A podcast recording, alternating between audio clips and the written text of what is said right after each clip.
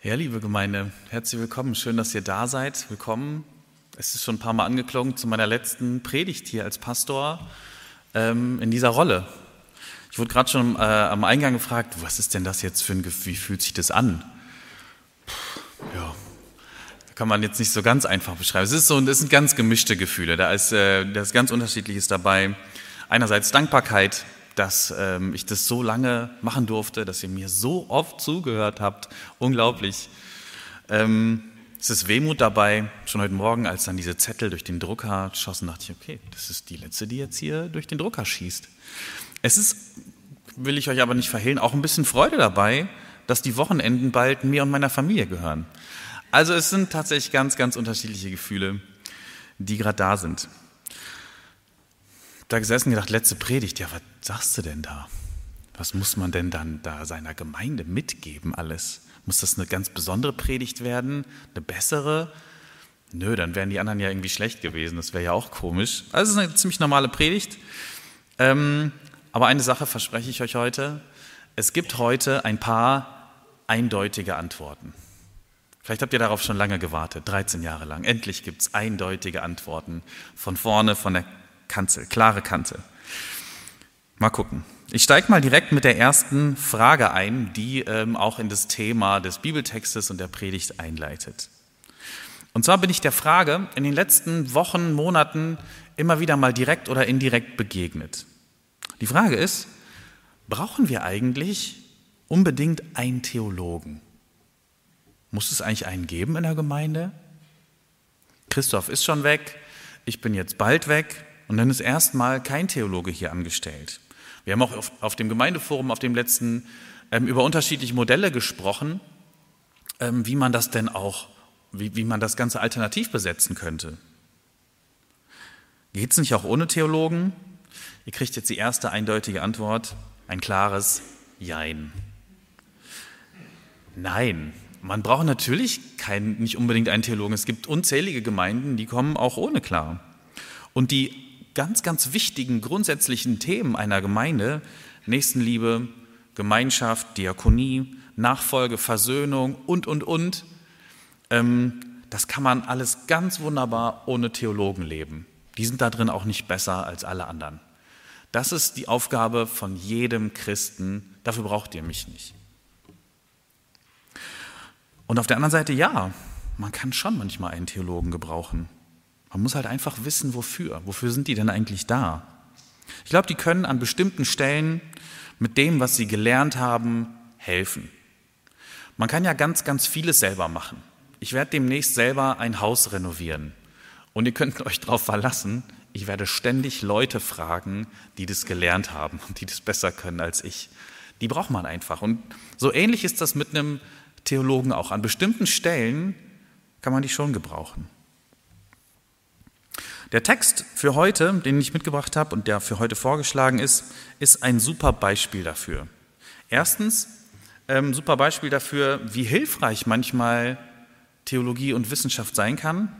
Und zweitens auch ein Beispiel dafür, dass Wissenschaft, wissenschaftliche Theologie, Weisheit, menschliche Weisheit uns ab einer bestimmten Stelle nicht mehr weiterhelfen kann und wir etwas ganz anderes stattdessen brauchen ähm, als ganz viel Bildung. Ich lese euch den Text mal vor. Der steht in 1. Korinther 2 ab Vers 12. Da schreibt Paulus folgendes. Wir haben aber nicht den Geist dieser Welt erhalten, sondern den Geist, der von Gott kommt. Darum können wir erkennen, was Gott uns geschenkt hat. Davon reden wir nicht in Worten, wie sie menschliche Weisheit lehrt, sondern in Worten, die der Geist Gottes eingibt.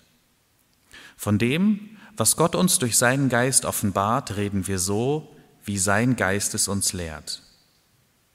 Menschen, die sich auf ihre natürlichen Fähigkeiten verlassen, lehnen ab, was der Geist Gottes enthüllt. Es kommt ihnen unsinnig vor. Sie können nichts damit anfangen, weil es nur mit Hilfe des Geistes beurteilt werden kann. Wer dagegen den Geist hat, kann über alles urteilen, aber nicht von jemand beurteilt werden, der den Geist nicht hat. Es heißt ja in den Heiligen Schriften, wer kennt den Geist des Herrn? Wer will sich herausnehmen, ihn zu belehren? Und das ist der Geist, den wir empfangen haben. Der Geist, von Christus dem Herrn. Dieser Text ist ähm, voll mit kleinen Stolperfallen und Missverständnissen, die entstehen können und die entstanden sind über die Jahrhunderte. Und für solche Sachen kann man jetzt einen Theologen ganz gut gebrauchen, glaube ich. Dass man sagt, okay, was sind denn das für Missverständnisse, die entstanden sind ähm, und wie können wir die aus dem Weg räumen? Paulus schreibt einen Brief an Christen in Korinth damals. Korinth war eine äh, ziemlich lebendige, pulsierende Hafenstadt mit viel Handel. Das heißt, da gab es unglaublich viele unterschiedliche Nationen und Menschen, äh, Handwerker, Hafenarbeiter aus aller Welt, die da gearbeitet haben. Ähm, ganz viele Griechen, Römer und was weiß ich. Und die, von denen gab es jetzt Menschen, die sind gerne in die Synagoge gegangen, weil die den jüdischen Glauben anziehend fanden. Das waren keine Juden, aber es waren äh, Zugeneigte, Interessierte. Ähm, und diese Leute, die hat Paulus vor allem jetzt, als er in die Synagoge gegangen ist und gepredigt hat, erreicht. Die hat er angesprochen. Ähm, oder zumindest die haben sich von ihm angesprochen gefühlt. Die haben gedacht, dieser Jesus und das Ganze, das überzeugt uns. Und die haben dann eben später diese Gemeinde in Korinth gegründet und sind Christen geworden. Für die, die waren ja keine Juden, die hatten ganz viel religiösen Background, ähm, aus den unterschiedlichsten Kulturen. Und für die erklärt Paulus jetzt verschiedene Dinge, was das Christentum ausmacht. Was ist eigentlich wirklich wichtig? Was kann man vertauschen, verwechseln? Was sollte man nicht verwechseln? Ähm, und Paulus schreibt jetzt eben einen Brief an Christen und möchte Missverständnisse aus dem Weg räumen. Jetzt gibt es das Problem, dass das, was Paulus den Leuten erklärt hat, jetzt schon 2000 Jahre alt ist und in diesen 2000 Jahren wiederum viele kleine Missverständnisse hervorgerufen hat. Zum Beispiel haben Leute hier rausgelesen, ähm, ach guck mal, es gibt den Geist auf der Seite und dann gibt es da die Welt. Und anscheinend schließt sich beides aus oder ist was völlig Verschiedenes. Das eine, der Geist ist natürlich gut und die Welt ist schlecht. Ähm, daraus hat sich leider ganz, ganz viel Negatives entwickelt. Paulus hat es nicht so gemeint. Aber es ist so verstanden worden äh, in den letzten Jahrtausenden. Und dann hat sich oft ein Dualismus gebildet, ähm, Geist gegen Welt oder auch eine Abwertung der Welt und des Menschen, des, des, des Leibes zum Beispiel. Leider ist im Christentum seit 2000 Jahren so eine Leibfeindlichkeit drin, die eigentlich nicht drinstecken sollte und die aus verschiedenen Missverständnissen kommt. Wir Christen können im Vergleich zu anderen Religionen am allerwenigsten mit unserem Körper anfangen. Das sieht man schon, wenn wir aufstehen sollen, dann fühlen sich einige unwohl und denken sich, eigentlich wollen wir nur mit dem Kopf arbeiten. Ähm, dabei hat uns Gott ein Leib geschenkt und diese Welt. Und ein Missverständnis, das ich wirklich aus dem Weg räumen möchte, ist, ähm, dass diese Welt nicht einfach schlecht ist. Das meint Paulus hier nicht. Was Paulus meint ist, ich will, oder was er sagen möchte, ist, ich will nicht die Welt schlecht machen, sondern ich möchte den Geist hervorheben. Ich möchte zeigen, was der Geist für eine Funktion hat. Und dafür benutzt Paulus eben jetzt so eine Gegenüberstellung. Paulus möchte was auf den Punkt bringen. Dafür kann man ähm, Theologen gebrauchen. Dafür war Paulus damals da, dass er der Gemeinde in Korinth verschiedene Dinge erklärt hat. Äh, und so ist es heute auch. Man kann als Theologe manchmal Brocken aus dem Weg räumen, die sonst ähm, da liegen und Missverständnisse aufklären. Jetzt könnte man sich fragen, warum hat Gott eigentlich sein Wort nicht vor Missverständnissen bewahrt? Hätte der das nicht machen können? Wäre das nicht ein schlauer Trick gewesen? Es könnte doch so viel einfacher sein, so viel eindeutiger. Stattdessen gibt es unfassbar viele verschiedene Deutungen. Man hört sich die eine an und denkt sich, hm, das klingt total plausibel. Dann kommt der nächste um die Ecke, man hört sich den an und denkt sich, das ist ja auch plausibel. Jetzt verstehe ich gar nichts mehr, ich bin verwirrt. Hätte Gott uns davor bewahren können? Ja, bestimmt hätte er das. Aber warum bewahrt Gott uns nicht vor Missverständnissen, in unseren Beziehungen zum Beispiel, hätte er ja auch machen können. Wie viele Missverständnisse habt ihr schon in eurer Ehe oder in irgendeiner Freundschaft gehabt? Viele. Bin mir ganz sicher, sehr, sehr viele. Ohne Missverständnisse gibt es gar keine Beziehung. Liebe heißt unter anderem verstehen lernen, jemandem zuhören, die andere Position ähm, verstehen lernen, nachfragen, aber manchmal auch akzeptieren, dass mein Partner einfach anders ist als ich und auch anders bleibt. Gott hätte ein einfaches, eindeutiges Buch vom Himmel schmeißen und uns alle Wahrheiten in den Kopf hämmern können. Das ist Gott. Und er hat es trotzdem nicht gemacht. Das hätte nämlich nichts mehr mit Beziehung, mit Liebe und mit Vertrauen zu tun gehabt. Das ist also jetzt so die eine Sache, wofür Theologen da sein können, um Missverständnisse abzubauen und uns einem Buch zu nähern, das eben schon 2000 Jahre alt ist. Aber dieser Text sagt uns auch noch was ganz, ganz anderes. Nämlich, dass es etwas viel, viel Wichtigeres gibt. Etwas, das darüber total hinausreicht. Darüber, dass es eben Missverständnisse gibt und uns manchmal Experten dabei helfen können.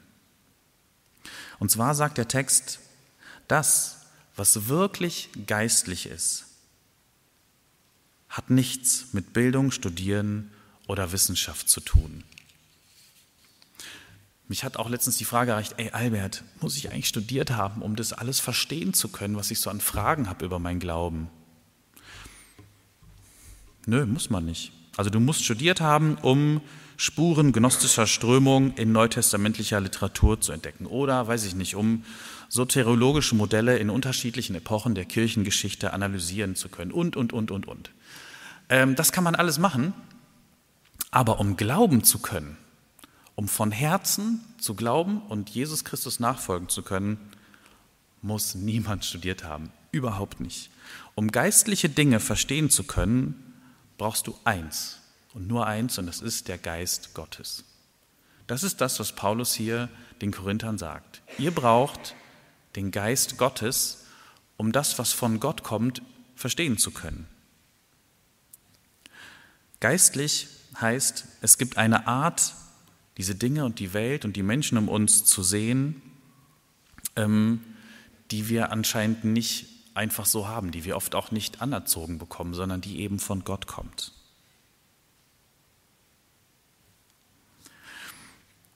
In Korinth war es ganz, ganz wichtig, dass es diesen Paulus gab. Ähm, aber verbreitet hat sich das Evangelium damals in Korinth und in der gesamten Welt am Mittelmeer vor allem durch stinknormale Menschen. Menschen, die erfüllt waren vom Geist Gottes und das weitersagen wollten, mussten. Sie konnten nicht anders, als von dem Gott, von Jesus Christus zu erzählen, der sie begeistert und erfüllt hat. Paulus war natürlich auch wichtig, der hatte seine Rolle, aber das verbreitet hatte sich wie ein Lauffeuer durch andere Menschen. Ich will noch ein paar Punkte aus dem Text von heute rausgreifen, wozu uns der Geist Gottes befähigt. Was der Geist Gottes eigentlich mit uns macht, was man äh, nicht am Schreibtisch lernen kann und in keinem Buch lesen kann. Das erste ist, was Paulus aufhört, wir können erkennen, was Gott uns geschenkt hat. Das steht da in, ähm, in Vers 13, in Vers 12. Der Geist Gottes hilft uns zu erkennen, was Gott uns geschenkt hat. Was ist das alles? Gott schenkt uns so un unglaublich viel an Gemeinschaft, an Menschen um uns herum, an Vergebung, an Liebe, an Annahme. Ähm, das kann man alles übersehen. Und der Heilige Geist hilft uns dabei, das immer wieder zu sehen, dass die wichtigsten Dinge, die wir fürs Leben brauchen, alle von Gott zur Verfügung gestellt werden. Dann sagt Paulus in dem Text, von dem, was Gott uns geschenkt hat, reden wir in Worten, die uns der Geist eingibt. In Worten, die uns der Geist eingibt. Das finde ich total interessant. Ich empfinde das schon so, dass wir immer, immer weniger sprachfähig geworden sind in den letzten ich, keine Ahnung, 20, 30 Jahren über unseren Glauben, sprachfähig anderen Menschen gegenüber, um ihnen zu erzählen, was uns eigentlich erfüllt. Ähm, das fällt uns irgendwie nicht leicht. Und hier sagt Paulus, das sind Worte, die uns der Geist eingibt. Ähm, das sind vielleicht ganz, ganz neue Wege, die wir da suchen und betreten können, indem wir Gott ganz einfach bitten, schenk mir doch Worte, schenk mir Worte für meinen Nachbarn, für meinen Kollegen. Ich möchte ihnen gerne weitergeben, dass sie angenommen sind, dass sie geliebt sind, dass Gott ihnen vergibt, dass Gott Freiheit schenkt. Wie kann ich das eigentlich machen? Dann sagt Paulus, nur durch den Geist können wir annehmen, was Gott uns enthüllt. Also diese ganzen Geheimnisse, ähm, die in Gott verborgen sind, die können wir nicht einfach so ähm, mit unserem Verstand begreifen. Dafür brauchen wir den Geist. Dass zum Beispiel etwas klein und groß gleichzeitig sein kann. Dass Gott ein Mensch werden kann in Jesus Christus und getötet werden kann und gleichzeitig Gott ist. Dass das Reich Gottes klein sein kann, in ganz ähm, kleinen Dingen, die man übersehen kann, und dass es gleichzeitig wächst und ähm, alles erobert. Dass Loslassen die Voraussetzung ist, um etwas zu empfangen. Dass Sterben der Beginn des Lebens ist.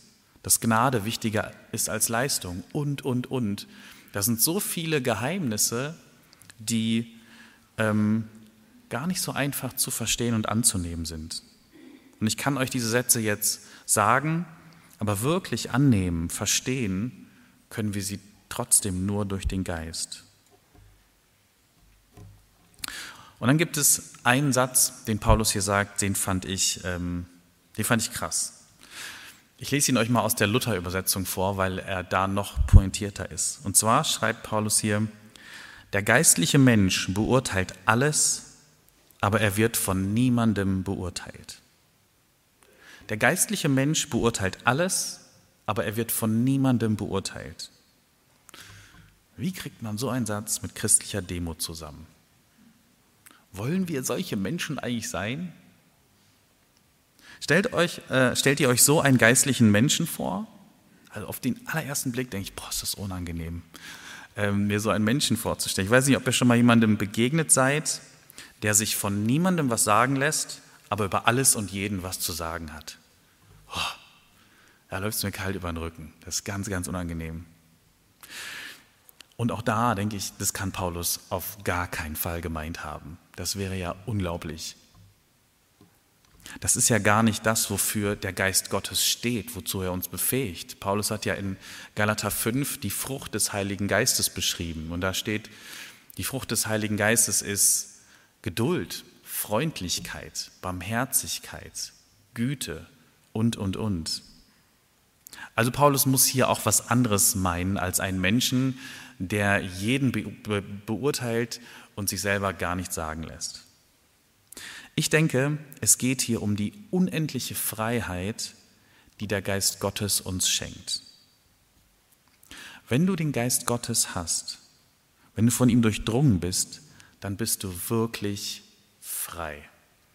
Frei von Angst, frei von Menschenfurcht, frei ähm, vor der Angst, was andere Menschen über dich denken, über dich sagen, wie du dich verhalten sollst und, und, und. Könnt ihr euch die Freiheit vorstellen, die so ein Mensch besitzt, wie so ein Mensch in den Tag geht? Es spielt dann nur noch eine Rolle, was Gott über dich denkt und über andere denkt. Und es spielt dann nur noch eine Rolle, was du über andere denkst und über andere sagst. Und das wird freundlich und gütig und warmherzig und aufbauend sein und natürlich nicht vernichtend. Das ist doch nicht der Geist Gottes. Der Geist Gottes schenkt uns die Freiheit, alles aus der Perspektive Gottes zu sehen. Und Gott beurteilt niemand Gott beurteilt alles und wird von niemandem beurteilt. Da kommen wir natürlich so nicht hin. Wir sind und bleiben Menschen, das ist völlig in Ordnung so. Aber es ist trotzdem die Freiheit, zu der uns der Geist Gottes ruft und zu der er uns immer mehr Stück für Stück befähigt. Und dann steht da als allerletztes, ähm, in dem letzten Vers, wir haben Christi Sinn. So steht es auch in der Luther-Übersetzung. Wir haben Christi Sinn. Der gesamte Laden hier, Gemeinde, Kirche, macht nur Sinn, wenn wir von diesem Denken von Jesus Christus bestimmt werden. Wir haben Christi Sinn. Das ist genauso wie formuliert oder parallel formuliert zu wir haben den Geist Gottes. Es ist ungefähr dasselbe. Wir werden durchdrungen von einem neuen Denken und einer neuen Art, diese Welt zu sehen, und die ähnelt immer mehr der Art, wie Jesus diese Welt gesehen hat und wie er gelebt hat. Eine letzte Frage für heute in dieser Predigt. Kriege ich diesen Geist Gottes eigentlich geschenkt oder kann ich, muss ich irgendwas dafür tun, dass er mich erfüllt? Also, was ist, ist es meine Verantwortung oder ist es Gottes Verantwortung? Muss ich was dafür tun? Wieder ein eindeutiges Jein. Ähm, man könnte jetzt auch fragen, zu wie viel Prozent ist der Geist Gottes eigentlich Geschenk von Gott und zu wie viel Prozent ist es meine Verantwortung, dass er mich erfüllt? Also, weiß ich nicht, 50-50, 50 Prozent ähm, schenkt Gott ihn mir, 50 Prozent muss ich halt auch was dafür machen oder ist es vielleicht eher 80-20? Gott muss ja immer mehr machen als wir Menschen. Ich glaube, die richtige Antwort ist beides zu 100 Prozent. Der Geist Gottes ist zu 100 Prozent ein Geschenk von Gott. Wie willst du denn etwas von Gott bekommen, ohne dass er es dir gibt? Das geht doch gar nicht. Das kann man sich nicht verdienen, das kann man sich nicht kaufen, das kann man nicht klauen, das muss Gott uns schenken. Gleichzeitig ist es auch zu 100 Prozent unsere Aufgabe, einen Raum für diesen Geist bereitzuhalten. Wenn dich alles Mögliche erfüllt, wo soll der Geist Gottes denn dann noch hin? Es ist schon unser Job, uns auszustrecken, uns zu öffnen, die Hände leer zu machen, damit sie frei sind, damit Gott uns etwas geben kann. Denn Gott will uns seinen Geist schenken. Wir haben es in der Lesung gehört, Jesus sendet diesen Geist, er möchte ihn uns schenken. Gott will uns seine Liebe und seinen Frieden und seine Kraft geben. Und deshalb lohnt es sich, um Gottes Geist zu bitten und für ihn Platz zu machen. Jesus hat gesagt, wenn ein Kind seine Eltern um Brot bittet, welche Eltern geben ihren Kindern dann Steine? Das macht man doch nicht. Und genauso möchte Gott uns seinen Geist geben, wenn wir ihn darum bitten. Deshalb 100% Gottes Geschenk und 100% unser Ausstrecken und unser Bitten darum. Und deshalb möchte ich diese Predigt beenden mit einem Gebet. Ihr dürft dazu sitzen bleiben und wenn ihr mögt, könnt ihr innerlich mitbeten und euch nach diesem Geist, der uns Klarheit und Freiheit und Kraft schenkt, ausstrecken. Wir beten.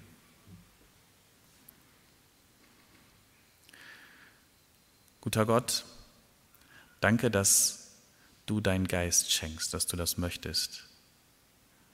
Und wir sind heute hier an diesem Pfingsttag und bitten dich, erfüll du uns mit deinem Denken, mit deiner Art, diese Welt zu sehen, aber auch mit deiner Kraft, um die Dinge zu tun, die wir gerne tun möchten und die wir so oft nicht schaffen. Hilf uns, immer wieder die Dinge loszulassen, die dabei stören, und erfüll du uns mit deinem Geist. Erfüll du diese Gemeinde hier an diesem Ort mit deinem Geist und hilf, dass sie hier die Dinge umsetzen kann, die dran sind, für die Menschen da sein kann, die dich brauchen, den Menschen, die dein Wort brauchen, dein gutes, tröstendes, ermutigendes Wort, dass wir es ihnen sagen können. So strecken wir uns heute aus und bitten dich, schenk uns deinen Geist. Amen.